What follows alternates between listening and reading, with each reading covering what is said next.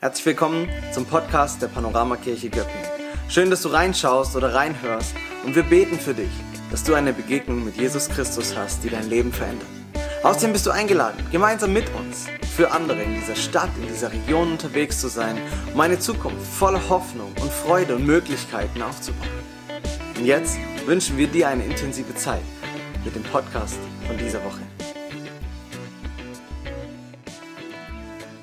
Ja, next, ähm, die Predigtserie, in der wir stehen, unter diesem ja, Nachfolgethema. Was heißt das? Also, wenn du heute hier als Gast bist, das erste Mal vielleicht zur Segnung gekommen bist, du kannst dich ganz relaxed zurücklehnen. Nimm mit, was du nehmen kannst, was du nehmen willst. Ähm, dich betrifft es nicht so sehr. Es ist ein bisschen internes Predigtthema, aber dennoch hoffe ich, dass für jeden, der heute hier ist, auch was dabei ist. Und ich möchte einsteigen mit einer Geschichte, vom Bär, der ein Bär bleiben wollte. Ich weiß nicht, wer von euch dieses Kinderbuch kennt. Wenn du es kennst, verrät es viel über dich. Dann ist es von 1974. Ähm, in dieser Geschichte geht es im Prinzip darum, dass ein Bär sich zum Winterschlaf in eine Höhle zurückzieht. Als dann der Frühling kommt, stellt er fest, dass man direkt vor seiner Höhle eine Fabrik gebaut hat. Und als er noch etwas müde aus der Höhle tapst, wird er auch schon gleich vom Direktor in die Fabrik geführt und ihm wird erklärt, was jetzt sein Job in der Fabrik ist. Der Einwand des Bären, dass der gar nicht in die Fabrik gehört, weil er ein Bär ist und kein Mensch, den lässt der Direktor nicht gelten. Und so landet der Bär am Fließband und arbeitet Tag für Tag, Woche für Woche in der Fabrik in sich immer das Gefühl, dass hier was nicht stimmt. Und als der nächste Herbst kommt, wird der Bär immer müder, immer unkonzentrierter. Und das geht so weit, dass er sogar bei der Arbeit einschläft, dass er am Ende gekündigt wird. Und ohne genau zu wissen, was er jetzt mit sich und der Welt anfangen soll, zieht der Bär schließlich wieder in den Wald zurück, in seine Höhle und fällt dort wieder in den Winterschlaf. Was hat diese Geschichte mit Next zu tun, mit dem Thema Nachfolge. Ich glaube, dass es manchmal in unserem Leben als Christ, wenn wir Jesus in unser Leben aufgenommen haben, wenn wir sagen, hey Jesus, ich erkenne, dass du etwas hast, was mir fehlt, dass mein Leben voller Sünde ist, voller Schuld ist und dass du den Preis für die Schuld bezahlt hast, dass du mich frei machst von meiner Schuld, damit ich ein Leben mit Gott haben kann, der mich geschaffen hat.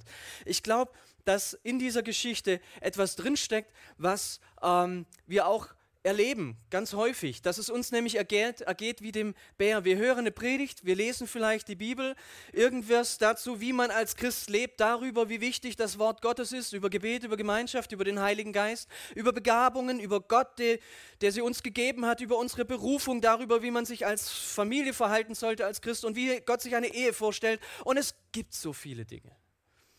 Und wir nehmen all diese Dinge an, wie der Bär seinen Job in der Fabrik. Und wir sagen uns, dass das, was wir hören, schon irgendwie Sinn macht und dass das auch gut ist. Und wir versuchen entsprechend Sonntag für Sonntag gut zuzuhören und unser Verhalten anzupassen. Wir wollen ja das Richtige tun. Aber während wir das tun, merken wir, dass die Dinge echt anstrengend sind. Und dass auch vielleicht unsere anfänglichen Erwartungen gar nicht so genau erfüllt werden. Dass sich unser Leben gar nicht zum Besseren verändert, wie es vielleicht versprochen wurde. Wir versuchen, andere zu lieben, uns nicht so wichtig zu nehmen, mehr zu beten, mehr zu geben als zu nehmen, göttliche Prinzipien umzusetzen. Diese Prinzipien waren übrigens Gegenstand der letzten Predigtreihe, falls du es versucht hast umzusetzen. Ja, wie kannst du glücklich werden? Vielleicht erinnert sich jemand dran. Und du versuchst es umzusetzen, aber du merkst, es erfüllt dich nicht. Vielleicht bist du sogar frustriert von dir, von deinem Leben, vom Glauben, von Gott, weil es eben nicht so klappt, wie du es dir gewünscht hast. Und dann leben wir unser Leben weiter. Wir arrangieren uns irgendwo mit dem Status quo. Wir fangen an, bestimmte Themen zu meiden.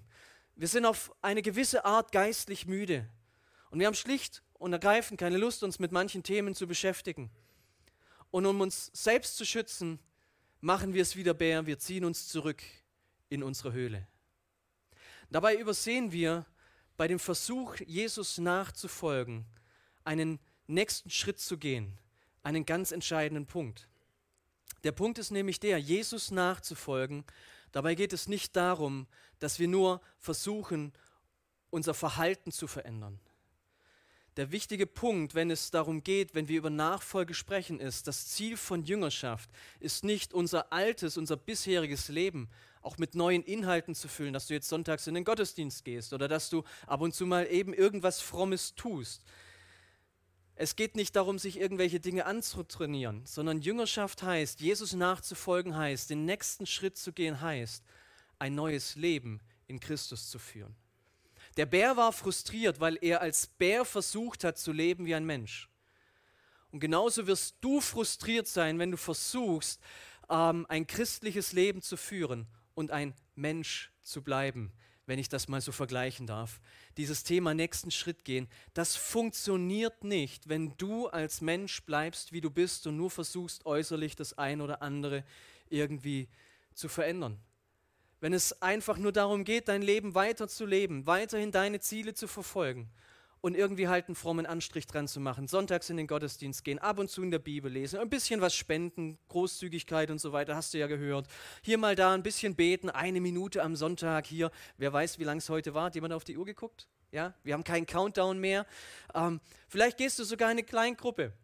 Aber darüber hinaus, es verändert sich einfach nichts. Deine Kollegen bekommen nichts mit, dass du anders geworden bist. Du bist immer noch der gleiche Choleriker wie vorher, agierst immer noch lieblos gegenüber deinen Mitmenschen.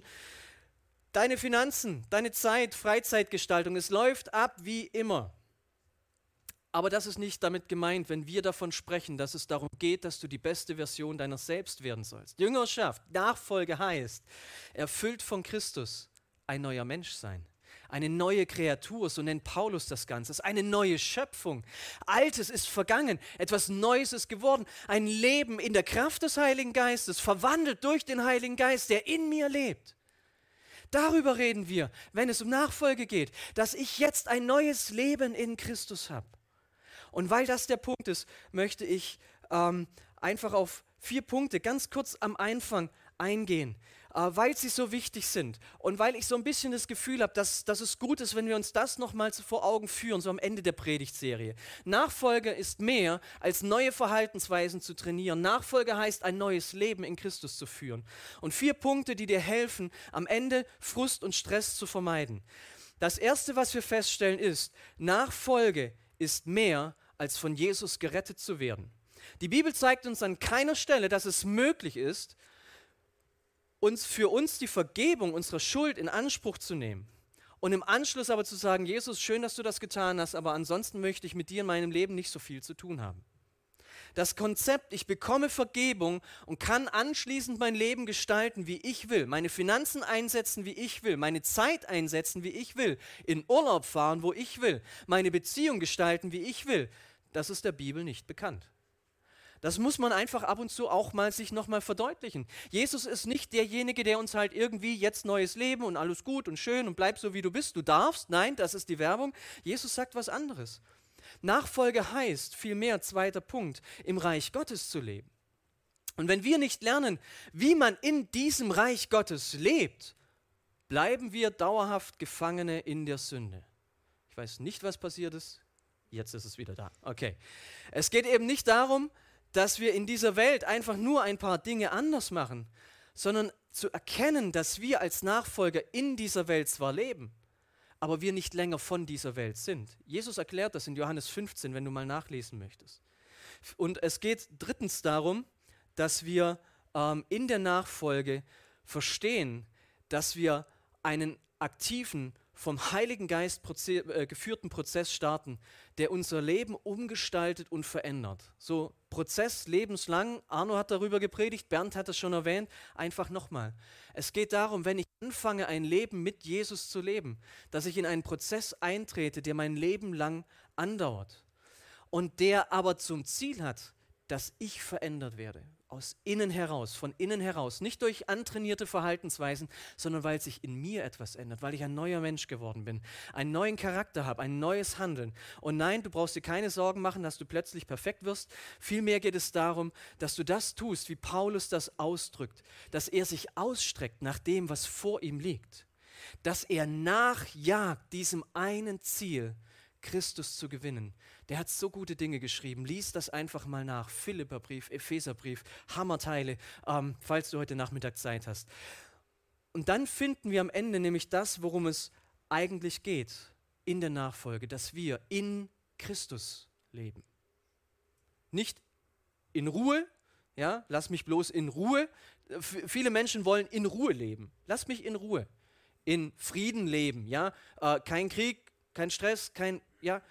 Aber Nachfolge heißt nicht in Ruhe zu leben, sondern in Christus zu leben.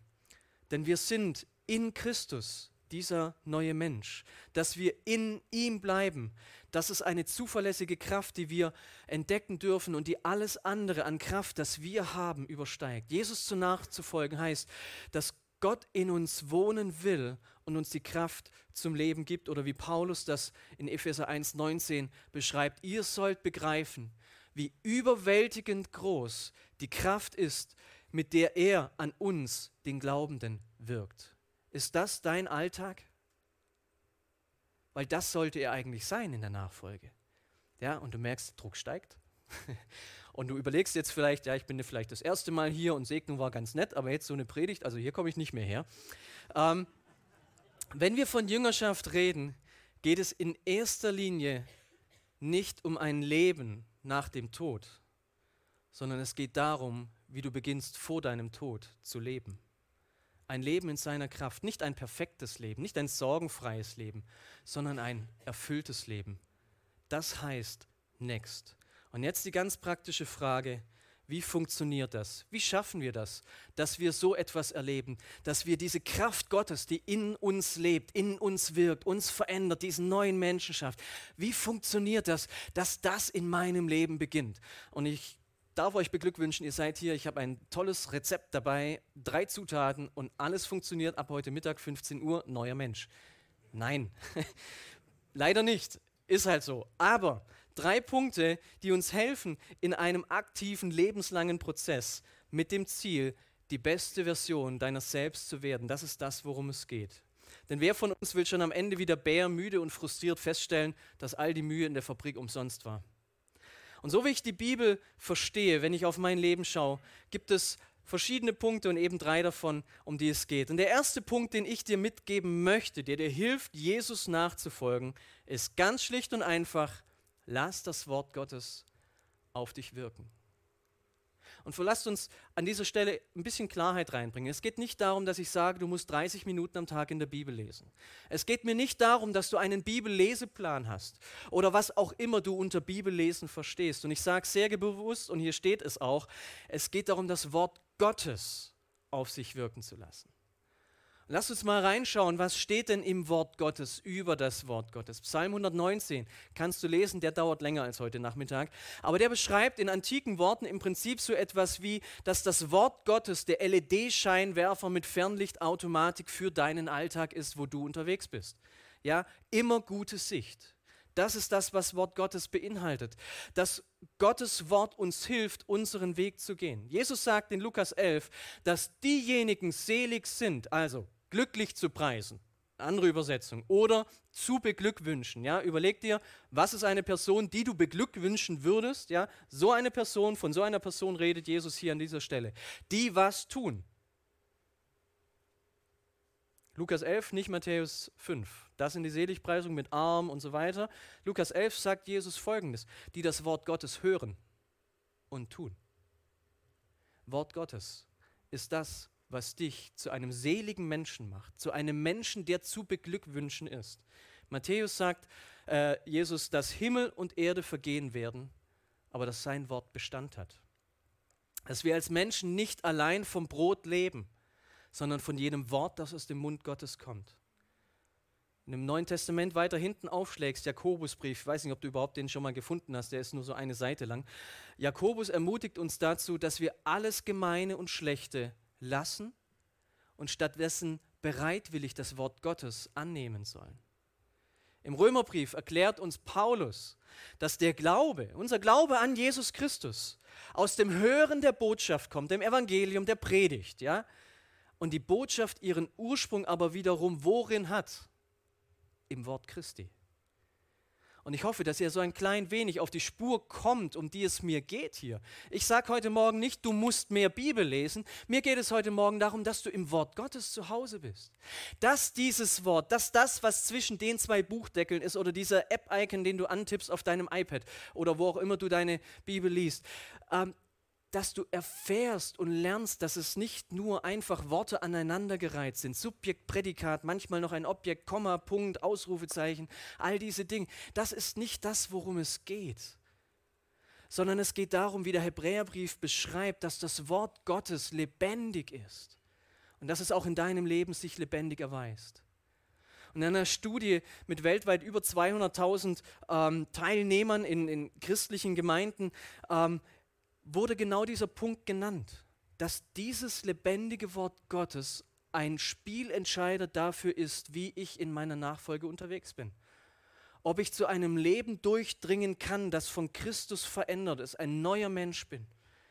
Im direkten Gespräch mit anderen Christen höre ich das immer wieder. Wenn ich auf mein eigenes Leben schaue, dann gibt es einfach keinen Ersatz dafür weil mir Gott in seinem Wort begegnet, weil ich durch das Wort Gottes lerne, in der Dimension des Reiches Gottes zu denken und zu leben. Woher soll ich es denn sonst wissen? Beim Essen passiert mir das nicht, auch wenn Essen gut ist. Weil es das Wort Gottes ist, das mich in meinem Verhalten verändert und meine negativen Charaktereigenschaften herausfordert. Während meinem Zivildienst, also ihr merkt, ich bin schon mindestens 22, mit anderen neun Jungs in einer WG, ich hatte ein kleines Zimmer. Der Typ, mit dem ich in diesem Zimmer wohnte, kam vier Wochen nach mir in dieses Zimmer rein. Bis dahin war alles gut.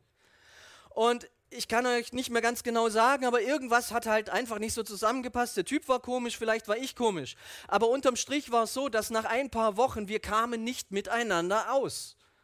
Und in all den Auseinandersetzungen, die wir so hatten, Tag für Tag, und ich kann euch sagen, wenn ein Mensch seine Schuhe auszieht und die Socken irgendwo im Zimmer hinlegt und du riechst das draußen vor der Tür, dann ist das nicht besser, wenn diese Socken vor deinem Bett stehen und du in deinem Bett liegst. Und da steigt viel in dir auf. Nicht nur der Wunsch nach einem Eau de Cologne. Und ich war so herausgefordert. Und ich habe im Bibellesen, in Römer 12, wurde das Wort Gottes für mich lebendig, weil Paulus beschreibt, wie wir mit Menschen umgehen sollen, die schwierig sind. Ja, ihr liebt und, und wie auch immer, vergeltet nicht Böses mit Bösem und all diese, ja, kenn, kennen wir. Aber ein Wort hat zu mir in besonderer Weise gesprochen. Dort schreibt Paulus, rächt euch nicht, denn die Rache ist mein, spricht der Herr. Und das wurde für mich zu einem lebendigen Wort. Manche nennen das auch Rema, so ein griechischer Begriff, um zu unterscheiden zwischen dem geschriebenen Wort und da, wo Wort Gottes für mich greifbar wird. Und ich habe erkannt, Moment, es geht nicht darum, dass ich mich durchsetze. Und ich habe mit diesem, Bibel, nicht, nicht dem Bibelvers, wäre ja auch fies, dem anderen zu sagen, recht euch nicht, die Rache ist mein, spricht der. So, und ich bete jetzt für Verdammnis für die. Nein, habe ich nicht getan. Für mich war aber klar, es geht nicht darum, dass ich mich behaupten muss, dass ich mich durchsetzen muss gegen diesen Stinkstiefel im wahrsten Sinne des Wortes. Es geht darum, dass ich es Gott überlasse. Und das hat mein Leben in dieser Situation verändert und es hat mich verändert und es prägt mich bis heute. Es geht nicht darum, das ist das, was ich gelernt habe im Wort Gottes, dass ich mich durchsetzen muss. Und wenn jemand anders sagt, nein, Markus, du sollst nicht, dann, dann okay, gucke ich mal, vielleicht geht es ja doch, aber ich weiß, am Ende entscheidet nicht die andere Person über mich. Gott ist derjenige, der mich führt. Und wenn mir Unrecht geschieht, dann ist Gott derjenige, der für mich für Gerechtigkeit sorgt und nicht ich muss kämpfen ich brauche einen Anwalt und noch eine, eine, eine Rechtsversicherung und, und wie die alle heißen und was weiß ich was und dann wird geklagt bis zum Ende. Gott ist mein Anwalt. Vergeltet nicht Böses mit Bösem. So viel an euch liegt, haltet Frieden. Das sind die Worte, die mich angesprochen haben. So habe ich ähm, diese Bibelstelle genommen und es, es war das, was mich geprägt und verändert hat. Ein anderer Aspekt neben dem Wort Gottes der dich und dein Leben erneuert, nicht eine Verhaltensweise antrainiert, ist der hier. Wie könnte es auch sein, einfach anders sein? Ja, nach Bibellesen kommt Gebet. Liest du genug in der Bibel? Jetzt die nächste Frage, betest du genug? Nein, mir geht es nicht darum, wie lang ist deine Gebetszeit jeden Tag. Und hast du das mittlerweile kapiert, dass du mindestens 20 Minuten und am besten nach dem Gebetsmodell der Stiftshütte beten solltest? Kennst du das? Wenn du es nicht kennst, dann konntest du noch nie richtig beten. Ja, so die Seminare. Das meine ich nicht. Ich bin auch kein großer Freund davon zu sagen, okay, da ist ein Problem, hier ist ein Gebet und da ist das Problem gelöst. Oder ein Gebet als, ähm, wie sollen wir es nennen, fromm angemalte Bedürfnisbefriedigung. Ist ja auch so ein Mittel zum Zweck. Ja, ich, mich, meiner, mir, Herr segne du uns vier. Es gibt durchaus verschiedene Arten des Gebets. Aber Jesus zeigt uns deutlich, dass Gebet zuallererst das vertraute Gespräch mit unserem Vater im Himmel ist bei dem es genauso wenig wie im Gespräch mit unseren leiblichen Eltern darum geht, nur unsere Bitten vorzutragen, was wir bräuchten, was wir gut wären und was sich alles verändern sollte. Darüber dürfen wir auch sprechen, ja. Aber unser Gespräch hat doch oft andere Bahnen. Wir teilen uns mit und im Gebet geht es genau darum, dass ich mit meinem Vater im Himmel im Kontakt bin, im Dialog bin, dass ich über die Dinge spreche, die mich beschäftigen. Und natürlich bringe ich da meine Wünsche vor und was nicht alles und so weiter. Aber wenn ich meiner Frau erkläre, wie cool es wäre, wenn ich einen Ferrari hätte oder wenigstens einen Ford Mustang, dann ist das keine Aufforderung zu einem Geburtstag. Vielleicht kriege ich das als Modell zum Geburtstag. Schauen wir mal. Ich darf meine Wünsche mitteilen, aber es geht doch nicht darum, dass dann alle Wünsche erfüllt werden. Vielmehr geht es darum, dass ich mit einer Antwort rechne von dem, mit dem ich rede eben nicht, ich habe ein Problem und da ist die Lösung. Das ist auch für Männer manchmal schwierig, wenn die Frauen kommen und irgendwas erzählen von Problemen, ja, nicht die Lösung zu bringen. Äh, wenn Männer mit dem Problem kommen, liebe Frauen, dann gebt ihnen eine Lösung. Ja, Männer reden nur dann über Probleme, wenn sie auch eine Lösung suchen. Ja, die wollen nicht über Probleme reden, damit sie drüber geredet haben. Das ist mehr so ein Ding von anderen Chromosomen. Das haben wir nicht. Ähm, es geht darum im Gebet, zu stehen in einem vertrauten Gespräch, wie mit einem Freund, der mich versteht, der mich nicht verurteilt, dem ich alles sagen kann, wo ich meine tiefsten inneren schwarzen Stellen ausbreiten kann und, und darüber reden kann. Hey, dem habe ich den, die Pest an den Hals gewünscht und da habe ich dies gemacht und, und da jenes. Und, und wenn ich das, dann steigt in mir etwas hoch, wo ich all das loswerden kann, ohne verurteilt zu werden. Im Gebet haben wir viel zu oft dieses Thema Bitten und Gebetserhörung im Kopf. Aber das ist nur ein kleiner Aspekt. Es geht im Gebet um viel, viel mehr als um diese konkreten Anliegen. Es geht um das vertraute Gespräch, wie Jesus in der Wüste redet mit seinem Vater, wie er im, Gedar im, im, im, Gedarten, im Garten Gethsemane im Gespräch ist, ringt mit dem, was vor ihm steht. Und natürlich bringt er, hey, seinen Wunsch vor. Wenn es nicht sein muss, dann bitte erspar's mir. Aber pass mal auf, wir sind hier im Dialog. Es geht nicht darum, dass du meine Wunschmaschine bist, sondern es geht darum, dass ich den Willen tue, was du für mich hast. Johannes 17, wenn du wissen willst, wie Jesus mit seinem Vater gesprochen hat, dann lies Johannes 17. Dort redet er mit seinem Vater im Himmel über seine Jünger, über das, was ihn zutiefst bewegt. Die Jünger nach der Auferstehung Jesus, sie treffen sich zum Gebet, sie kommen zusammen. Die erste Gemeinde, wir lesen, sie trafen sich hier und da täglich in den Häusern um im Wort Gottes zu sein, im Gebet zu sein. Cornelius, der Hauptmann, römischer Hauptmann, wir lesen davon, er war im Gebet.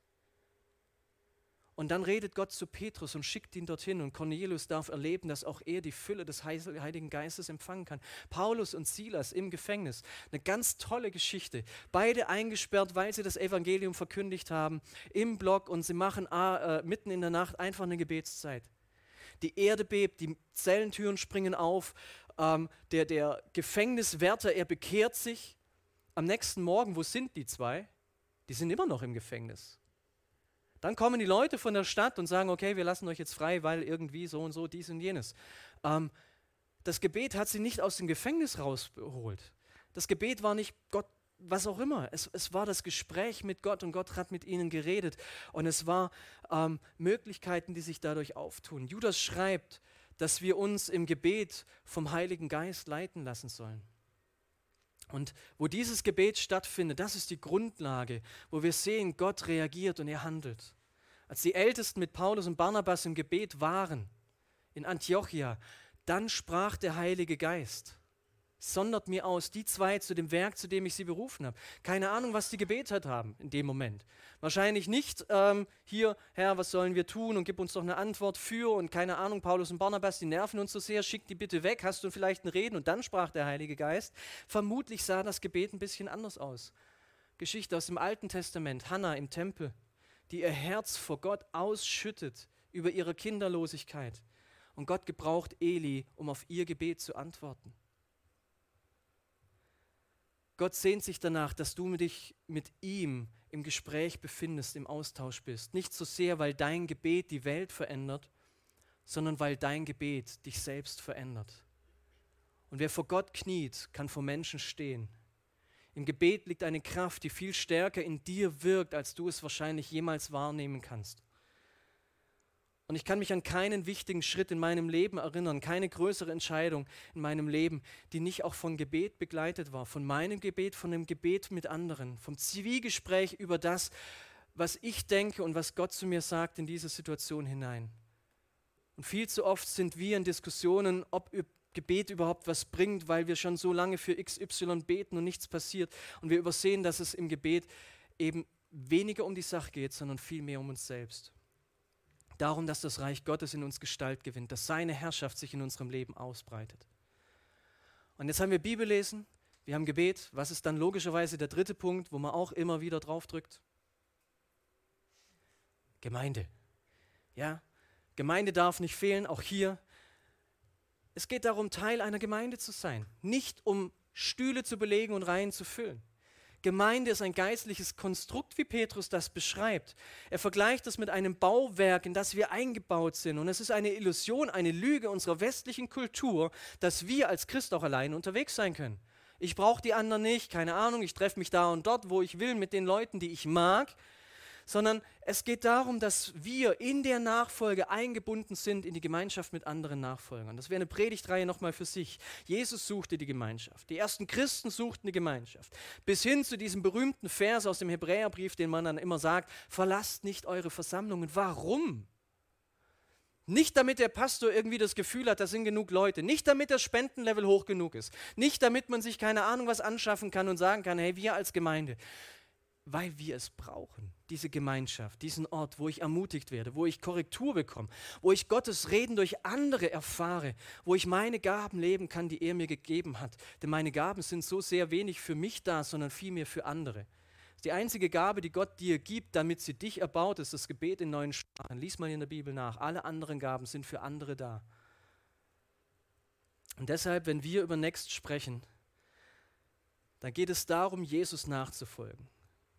Nicht um sieben neue Tools, sondern um fünf praktische, fantastische Lifehacks, die dein Leben komplett auf den Kopf stellen werden. Und zwar genau ab dem Zeitpunkt, wo du anfängst. Es geht um altbekannte Dinge, sich im Wort Gottes zu bewegen, darin zu Hause zu sein, zu wissen, was Gott dir sagt in dieser Situation, was seine Gedanken sind zu dem Thema Krankheit, zu, zu dem Thema Arbeitsethik, zu dem Thema mit dem Autofahren. Ja, du musst nur ein bisschen im Wort Gottes zu Hause sein und dann entdeckst du, dass Jesus auch tatsächlich was dazu gesagt hat. Ja, wir sollen nicht hassen, zum Beispiel, den, der vor uns fährt. Sollen wir nicht tun. Äh, nur weil er ein bisschen langsamer ist und weil wir zu spät losgefahren sind. Ja? Das Schöne ist, Jesus sagt auch nicht, wir müssen überall pünktlich sein. Ähm Zwischen diesen beiden Buchdeckeln steckt so viel mehr als antike Geschichte. Und es geht um so viel mehr, als es einfach nur mal durchzulesen.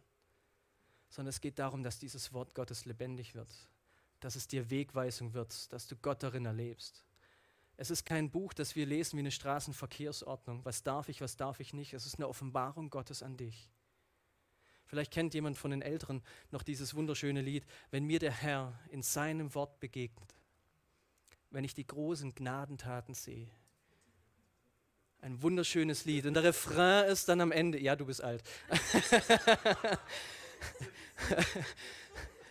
dann heißt es im Refrain, dann jauchzt mein Herz dir großer Herrscher zu. Psalm 119 heißt es in anderen Worten, ich freue mich über dein Wort, wie jemand, der reiche Beute macht. Wann hast du das letzte Mal die Bibel aufgeschlagen und das Gefühl gehabt, ich freue mich über dein Wort, wie jemand, der reiche Beute macht? Aber das ist, worum es geht in der Nachfolge, dass wir einen neuen Bezug zu diesem Wort Gottes bekommen. Und wenn du das nicht kennst, komm nach dem Gottesdienst zu mir. Ähm, vielleicht machen wir Befreiungsgebet. Äh, Gottes Wort lebendig für deine Arbeitsstelle, für deinen Alltag, begleitet, eingerahmt vom Gebet, vom beständigen Austausch mit meinem Vater im Himmel. Nicht damit er alles um uns herum verändert, sondern dass er uns verändert. Und ich glaube, es ist gut, wenn wir genau diese Kultur in unserer Gemeinde auch prägen. Lebendiges Wort Gottes, das vertraute Gespräch mit unserem Vater im Himmel. Weil es als Christ eben nicht darum geht, dass wir gerettet werden und in den Himmel kommen, sondern vielmehr, dass der Himmel auf diese Erde kommt durch dich und durch mich. Dass der Himmel in uns Raum gewinnt. Und dass wir jetzt schon in diesem neuen Leben leben, das Jesus uns gibt, dass der Heilige Geist Raum in mir hat, mich zu verändern, eingebunden in Gemeinschaft mit anderen Christen unterwegs sein, die genau so auf dem Weg sind, wie ich auf dem Weg bin. Wo ich über meine Erfolge reden kann und über meine Niederlagen. Wo ich ermutigt werde, wo ich Korrektur erfahre, wo ich Christus im anderen begegne. Denn all diese Dinge tragen am Ende dazu bei, dass das neue Leben, das der Geist Gottes dir schenkt, in dir Gestalt gewinnt. Dass du verändert wirst und dass du zur besten Version deiner selbst wirst. Und ich lade euch ein, als Lobpreisteam schon mal nach vorne zu kommen. Und ich möchte dich jetzt zu einem ganz einfachen Schritt auffordern. Wenn du heute Morgen hier bist und wenn du ein Verlangen danach hast, dass dieses Wort Gottes für dich lebendig wird, wenn du, wenn du sagst, ich sehne mich eigentlich zurück nach diesen Zeiten, weil ich sie mal hatte, im Gebet, wo ich mit Gott sprechen kann und wo er mit mir redet, wo du vielleicht merkst, hey Gemeinde, das ist für mich eher so ein Ort, naja, der, der Pflicht geworden dann möchte ich dich einladen, aufzustehen und einen Schritt zu gehen. Nicht nach vorne, vielleicht nur nach oben, wie auch immer, dass wir miteinander beten können. Und ich möchte dich segnen auf deinem nächsten Schritt, den du gehen möchtest. Mach einfach für dich ganz kurz. Wenn es dich betrifft, dann steh jetzt auf. Wenn nicht, bleib sitzen, ist auch okay. Habe ich keinen Schmerz mit. Aber wenn du einen nächsten Schritt gehen möchtest, im Wort Gottes, im Gebet, in der Gemeinschaft mit anderen, dann möchte ich dich jetzt segnen. Im Namen Jesu. Desjenigen, der sein Leben für uns gegeben hat, der uns ein Vorbild gegeben hat dafür, wie Nachfolge aussieht. Der nicht festgehalten hat an den Dingen, die er meinte, dass sie ihm zustehen, die ihm zugestanden haben, sondern der alles losgelassen hat, um Mensch zu werden so möchte ich dich segnen, dass du erleben darfst, dass Jesus Christus nicht nur jemand war, der vor 2000 Jahren gelebt hat, sondern im Hier und heute, im Jetzt bei dir ist. Und ich bete darum, dass du erleben darfst, dass das Wort Gottes für dich eine Quelle der Inspiration und der Kraft wird, die dein Leben verändert. Möchte ich segnen, dass du Gebetszeiten erlebst, in denen du redest und auf einmal merkst, er redet auch dass er zu dir redet, zu deinem Herzen, in dein Inneres hinein etwas legt, wo du spürst und merkst, hey, dieses Gebet war anders als alles, was ich davor gebetet habe. Möchte ich segnen, dass du erfahren darfst, dass das Gemeinde mehr ist als ein Termin im Kalender, sondern ein Ort, an dem du gesegnet wirst, an dem du anderen begegnest. Ein Ort, wo du deine Niederlage teilen kannst und erlebst, dass du nicht abgelehnt, sondern auferbaut wirst. Ein Ort, wo andere Menschen sind, die für dich sind, die dich voranbringen, die dich ermutigen. Ich möchte dich segnen, dass du den nächsten Schritt in deiner Nachfolge gehen kannst.